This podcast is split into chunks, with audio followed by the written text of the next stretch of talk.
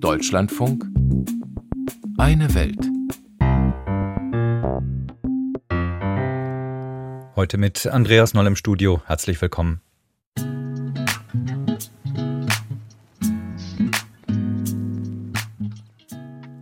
Wir schauen heute in einem Schwerpunkt auf die Zwischenwahlen in den USA in der kommenden Woche mit Reportagen zur Inflation und der Bedeutung der indigenen Wähler für den Ausgang der Schicksalswahlen. Außerdem in dieser Sendung Reformen oder Revolution. Wohin führen die Massenproteste in Iran? Und vergeben ohne zu vergessen das Zusammenleben in Ruanda nach dem Völkermord.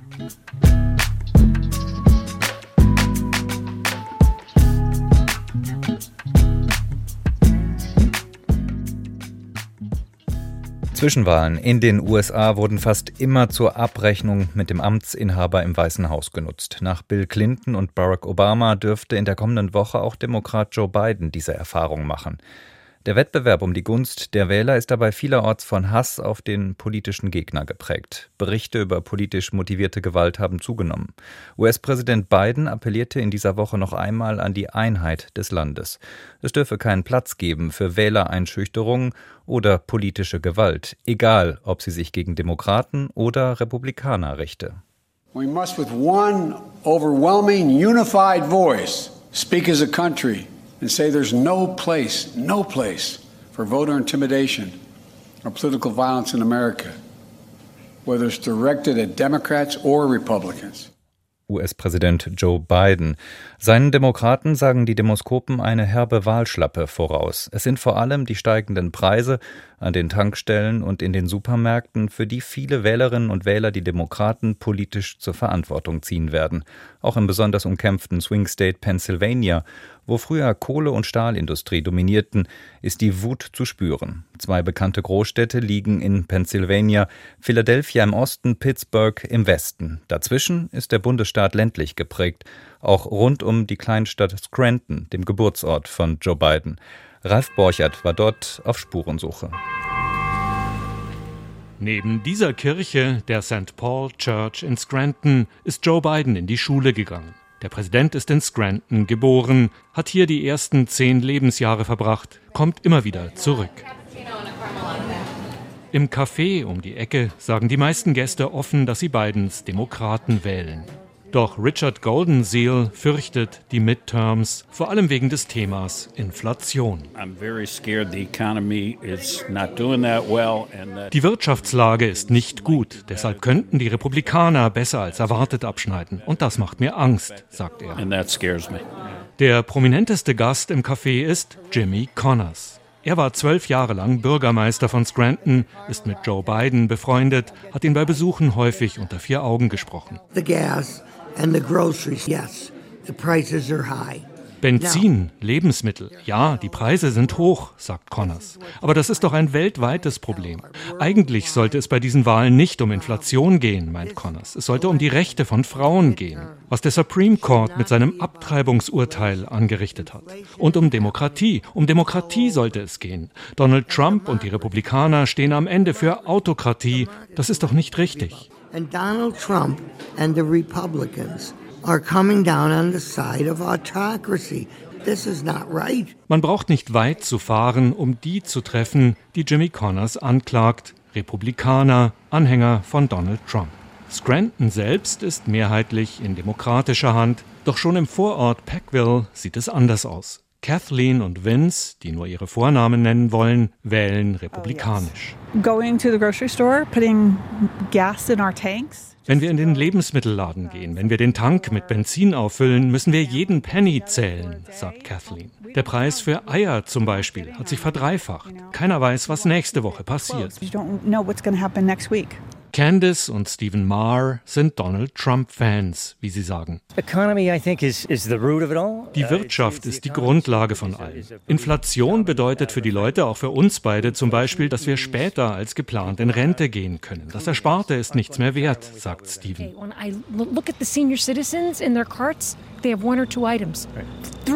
Wenn ich die älteren Menschen im Supermarkt sehe, haben sie oft nur noch ein, zwei oder vielleicht drei Sachen im Einkaufswagen. Das ist eine Schande, wirklich eine Schande, meint Candice. Und der Benzinpreis. Will die Regierung, dass wir uns nicht mehr bewegen, zu Hause bleiben? Ich weiß nicht, was sie wollen. Sind wirklich Präsident Biden und die Demokraten schuld an der Inflation, am Benzinpreis? Wie sieht das ein Wirtschaftswissenschaftler? Bradley Barnhorst ist Professor an der DeSales University. Presidents get too much credit and blame when it comes to the economy. Präsidenten werden viel zu viel für die Wirtschaftslage gelobt und kritisiert, verantwortlich gemacht im positiven wie negativen Sinn. Ob sie Biden, Trump, Obama oder andere nehmen, Präsidenten sind grundsätzlich, was die Wirtschaft angeht, ziemlich die Hände gebunden. Beim Benzinpreis kommen viele Faktoren zusammen.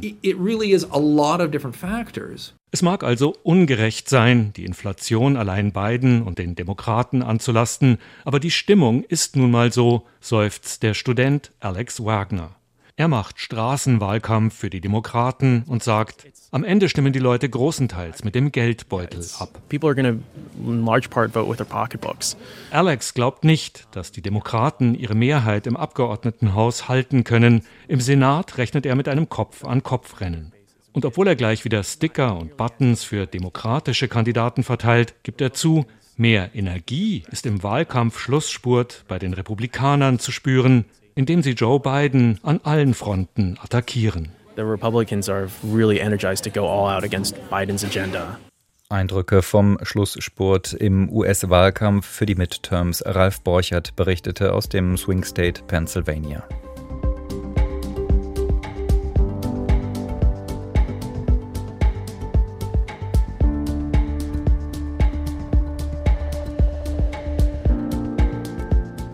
Bei den Midterms in den USA können es am Ende wenige Wählerstimmen sein, die über die politische Zukunft von US-Präsident Joe Biden entscheiden. Wird er bereits nach zwei Jahren zur lame duck im Weißen Haus?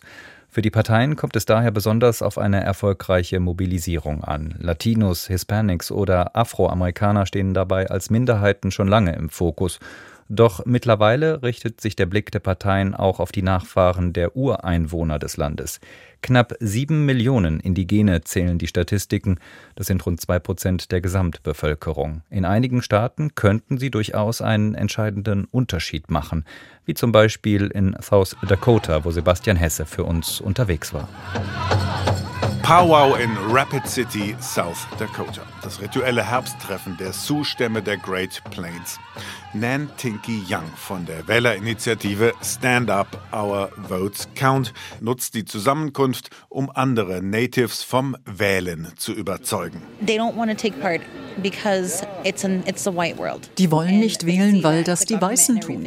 Regierungen gehören zur Welt der Weißen. Natives sind kaum in den Parlamenten vertreten, aber genau das wollen wir ändern.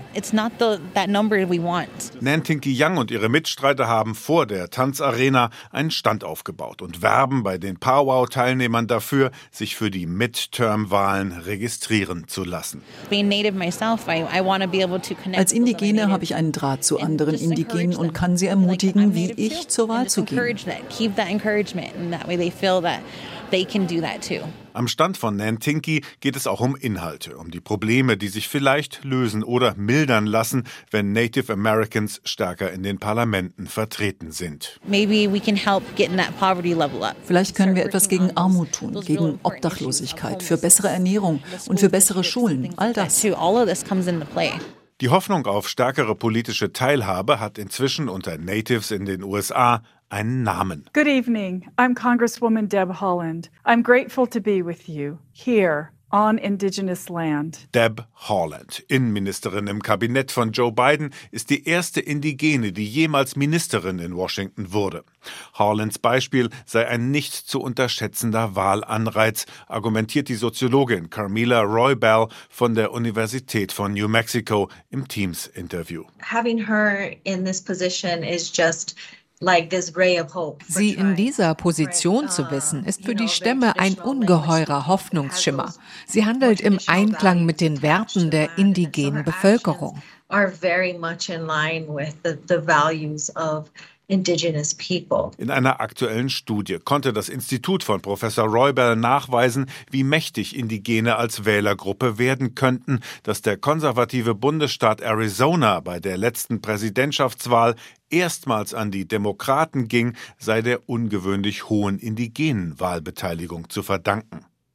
Und die steigt, weil nicht nur Deb Haaland in Washington wirkt, sondern vor Ort Kommunalpolitikerinnen wie Julianne Spotted Bear. Nach 21 Jahren bei den US-Streitkräften ist Julianne in ihre Heimat zurückgekehrt auf die Pine Ridge Reservation in South Dakota. Dort wirbt sie unermüdlich dafür, zur Wahl zu gehen. Wir müssen den Leuten sagen, hier ist das Formular, hier der Stift, so füllt man den Eintrag ins Wählerregister aus. 43.000 Wahlberechtigte leben allein hier im Reservat. Wir könnten eine Bewegung werden. 2020 hatte eine Rekordzahl an Natives vom Wahlrecht Gebrauch gemacht, auch weil so massiv fürs Wählen geworben wurde. Doch die gute Absicht scheitert nicht selten am unzumutbaren Aufwand. Das hier ist eine stark ländliche Region, 90 Meilen von der nächstgrößeren Stadt entfernt, wo man einkaufen oder eben wählen kann. Wir brauchen mehr Wahllokale vor Ort. Wie Nantinky Young ist auch Julianne Spotted Bear fest davon überzeugt, dass sich bereits bei den Midterms das Wunder von Arizona wiederholen lässt. Zur Bewegung wird man, wenn man wählen geht, meint Julianne. So könnte bald eine laute Stimme in South Dakota erschallen. We could be a movement if we can get the more people to register to vote. We could be a loud voice in South Dakota alone. Werben um jede Stimme. Die Indigenen sind bei den Midterms in den USA in den Fokus der Parteien gerückt. Sebastian Hesse berichtete aus South Dakota.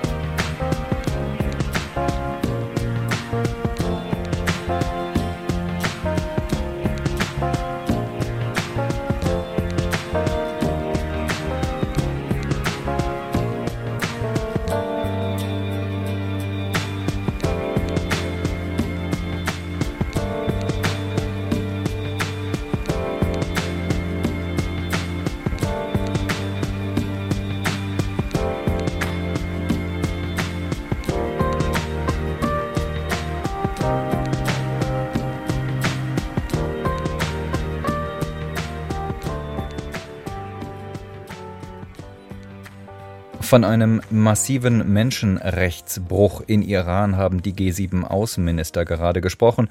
Doch zusätzliche Sanktionen wird der Westen erst einmal nicht gegen Teheran verhängen. Die Iranerinnen sind bei ihrem Protest gegen das Regime weitgehend auf sich alleine gestellt. Mehr als 300 Menschen sind Menschenrechtsorganisationen zufolge bei den Protesten seit September ums Leben gekommen. Mehr als 14.000 wurden festgenommen. Doch die Unzufriedenen lassen sich von den Repressionen und von den jüngsten Drohungen der Revolutionsgarden nicht beeindrucken. Die Proteste gehen weiter. Doch mit welcher Perspektive kann es äh, in Iran mehr als 40 Jahre nach Khomeini zu einer neuen Revolution kommen oder womöglich zu Reformen des Regimes? Uwe Lüb über die Perspektiven der Massenproteste. Ein Regierungssprecher wendet sich in einer iranischen Universität an Studentinnen, doch sie schreien ihn nieder. Sie wollen nichts hören von einem System, das ihnen eine Mitstudierende genommen hat, eine junge Frau zu Tode geprügelt, mutmaßen viele.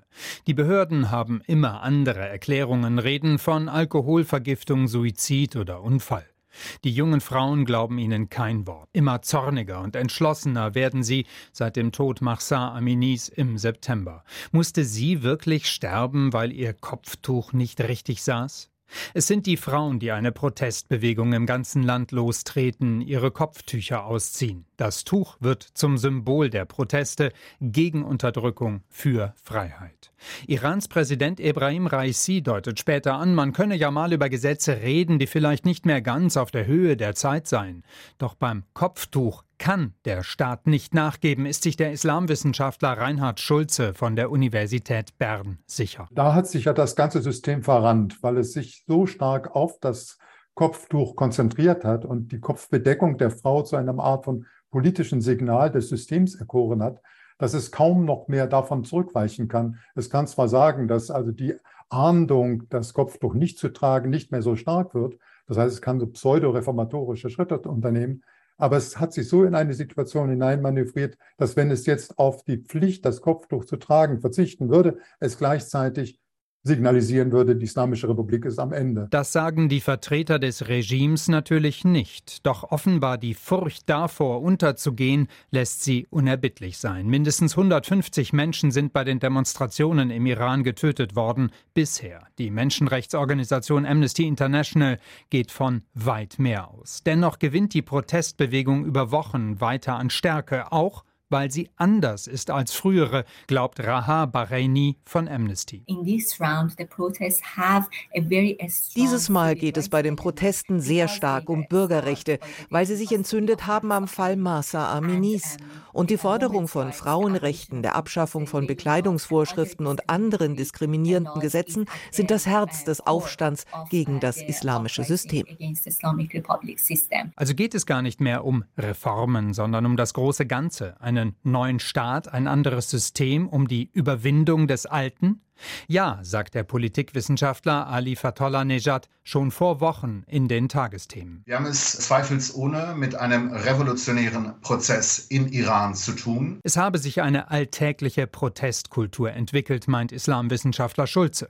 Sie äußere sich nicht nur in den Demonstrationen auf den Straßen, sondern auch in kleinen Aktionen, zum Beispiel wenn Vorbeigehende einem Mullah den Turban vom Kopf stoßen. Das zeigt, dass der Charakter der Proteste immer mehr zu einer Art von Kulturrevolution wird, nicht im Sinne der alten chinesischen Kulturrevolution, sondern zu einer Revolution gegen die Staatskultur, die das ganze System bislang getragen hat. Aufstand gegen das islamische System, revolutionärer Prozess, Kulturrevolution oder einfach nur Revolution?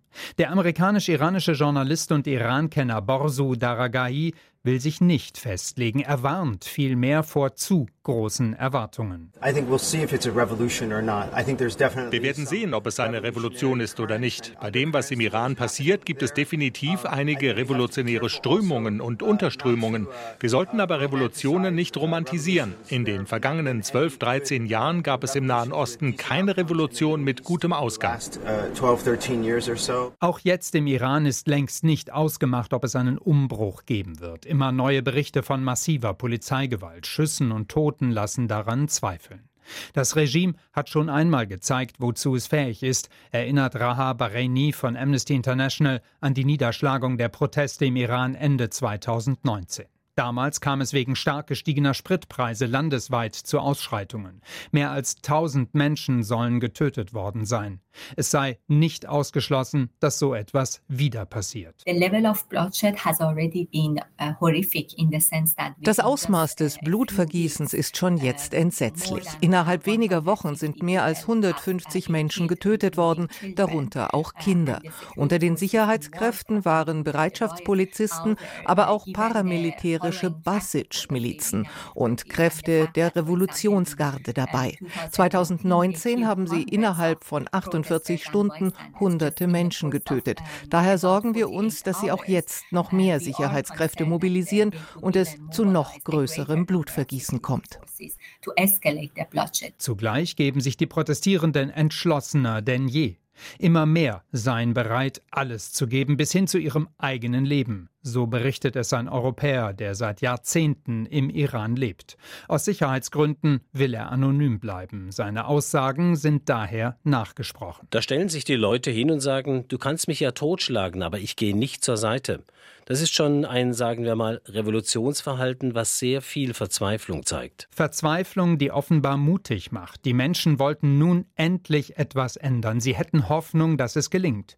Diese Hoffnung sei trotz der Widerstände des Systems nicht gestorben.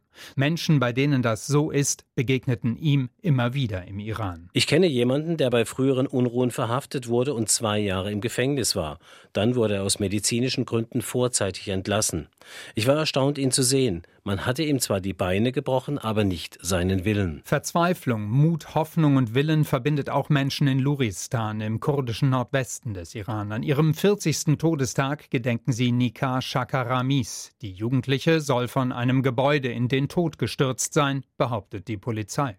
Ihre Mutter ist sich sicher, dass sie an Schlägen auf den Kopf gestorben ist. Sie singen Mama, es ist Zeit für den Krieg. Doch was passiert, wenn das Regime sich geschlagen geben sollte? Welchen Plan haben die Protestierenden von heute für eine Zeit danach? Zumindest sind sie sich noch nicht einig, beobachtet Islamwissenschaftler Schulze. Wie auch immer es im Iran weitergeht, sollten die Protestierenden das Regime stürzen, irgendjemand müsste den Übergang organisieren. Eine solche Figur könnte der Aktivist Hamed Esmailion sein. Er lebt in Kanada. Kürzlich hielt er auf einer Demonstration in Berlin zur Unterstützung der Proteste im Iran eine Rede.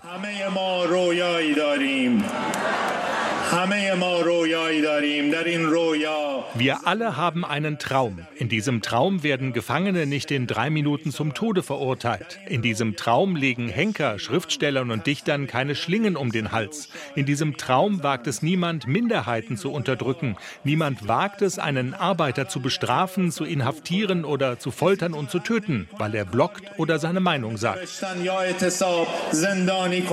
Minutenlang redet Esmailion immer wieder unterbrochen von Applaus. Er ist einer, der es vielleicht könnte, der zumindest im Mittelpunkt der Aufmerksamkeit stehe, sagt Schulze. Aber es gebe etliche andere, Iraner vor allem in den USA und Kanada, die sagten, die Zukunft des Iran sei nicht an nur eine Person zu knüpfen, oder wenn schon, dann an eine andere, sagen Monarchisten, Anhänger des 1979 gestürzten Schahs.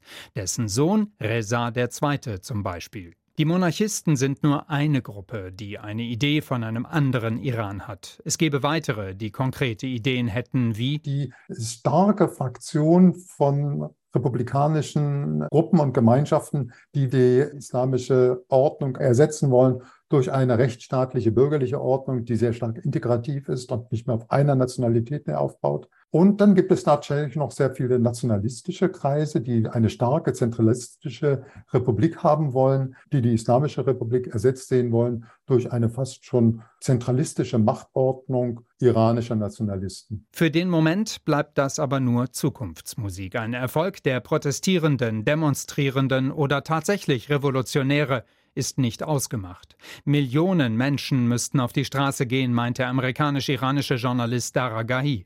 Und es müssten sich Risse zeigen in der politischen Elite und Abweichler im Militär. Das sei aber nicht erkennbar.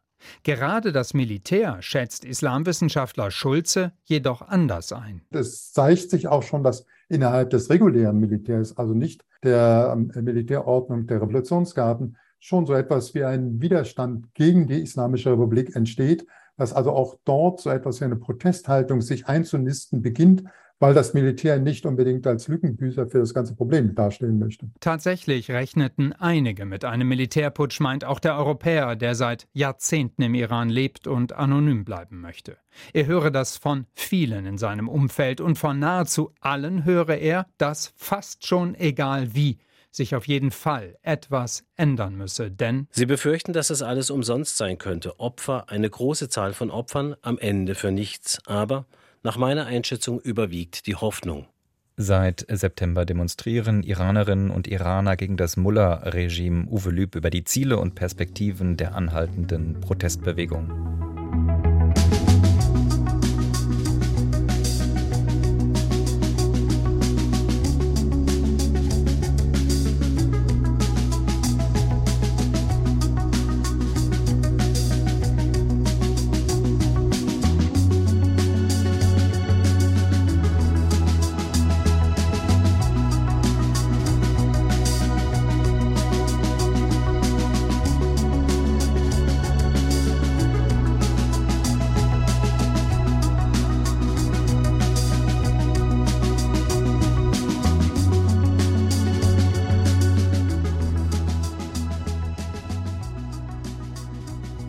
Ob noch äh, für die Kriegsteilnehmenden oder für ihre Angehörigen und Nachfahren. Irgendwann stellt sich in jedem Konflikt die Frage nach Versöhnung. Auch wenn die Zeit die Wunden nicht heilt, sie erleichtert wohl am Ende den Neuanfang so wie nach dem Völkermord in Ruanda mit mehr als 500.000 Toten. Nachdem die Waffen niedergelegt wurden, hat zunächst die Justiz ihre Arbeit gemacht. Bis 2015 hat der Internationale Strafgerichtshof für Ruanda Täter verfolgt und einige auch verurteilt. Der Gesellschaft hat das geholfen, aber viele Schritte auf dem Weg in eine friedliche Zukunft fanden im Verborgenen statt. So wie bei Monique Mukaminega. Ihr Vater wurde 1994 von Hutu-Milizen umgebracht. Der Täter war der Nachbar, dessen Frau weiterhin Tür an Tür mit Monique lebt. Auch der Mann einer anderen Nachbarin gehörte zur Miliz. Nach vielen Jahren kam der Moment der Aussprache zwischen den Überlebenden. Antje Dikans über den Willen zu vergeben, ohne zu vergessen. Drei Frauen sitzen sich auf Plüschsesseln in einem einfachen Wohnzimmer gegenüber. Es ist das Zuhause von Monique Mukaminega. Sie hält einen goldenen Bilderrahmen mit sieben zum Teil schon verblichenen Fotos in der Hand. Papa, hm, Mami, das sind mein Vater und meine Mutter. Dann meine Geschwister bis zur jüngsten, die elf Jahre alt war. Es sind noch mehr gestorben, aber wir haben nicht von allen Bilder gefunden. Monique Mukaminega ist Tutsi. Während des Völkermordes 1994 in Ruanda ist fast ihre gesamte Familie ausgelöscht worden. Nur sie und eine Schwester überlebten. Es ist hart, mit dem Verlust fertig zu werden. Irgendwie muss es weitergehen, aber es war schrecklich. Die beiden anderen Frauen in ihrem Wohnzimmer sind Nachbarinnen und Hutu.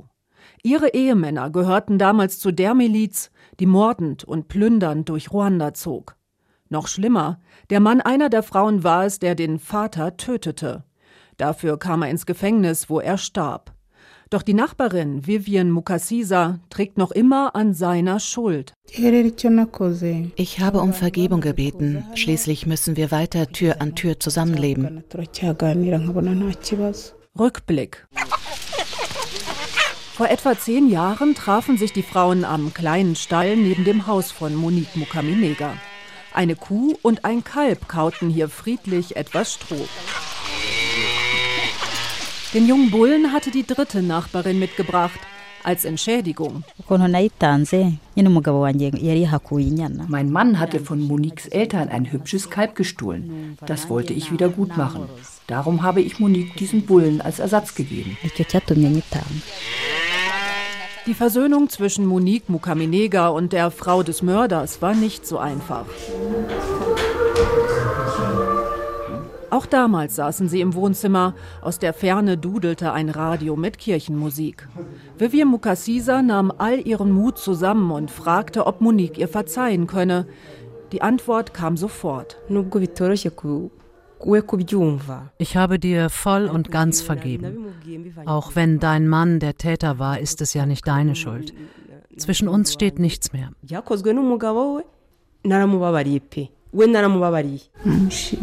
Ich bin froh. Beide lagen sich in den Armen. Heute, ein Jahrzehnt später, ist aus den Frauen eine Art Schicksalsgemeinschaft geworden. Alle drei sind um die 60 Jahre alt. Die ersten Gebrechen plagen sie. Die Kinder sind aus dem Haus und können nicht helfen. Monique Mukaminega hat als einzige noch einen Mann. Jetzt sei die Zeit gekommen, sich gegenseitig zu unterstützen, meint sie. Wenn eine krank ist, kann sie die anderen anrufen. Wir haben alle Mobiltelefone, dann helfen wir uns. In unserem Alter ist es gut, Beistand zu haben. Die Taten der Männer stehen nicht mehr zwischen ihnen. Monique Mukaminega meint, das sei wichtig für ihren Seelenfrieden. Vergebung befreit dich. Es war eine lange und schwere Reise, es so weit zu bringen. Aber jetzt können wir zusammen nach vorne schauen.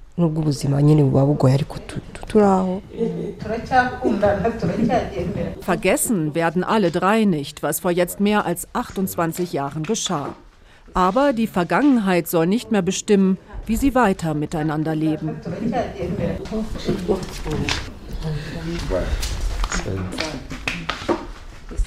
Vergeben, ohne zu vergessen, das Zusammenleben nach dem Völkermord in Ruanda vor mehr als einem Vierteljahrhundert. Eine Reportage war das von Antje Dikans.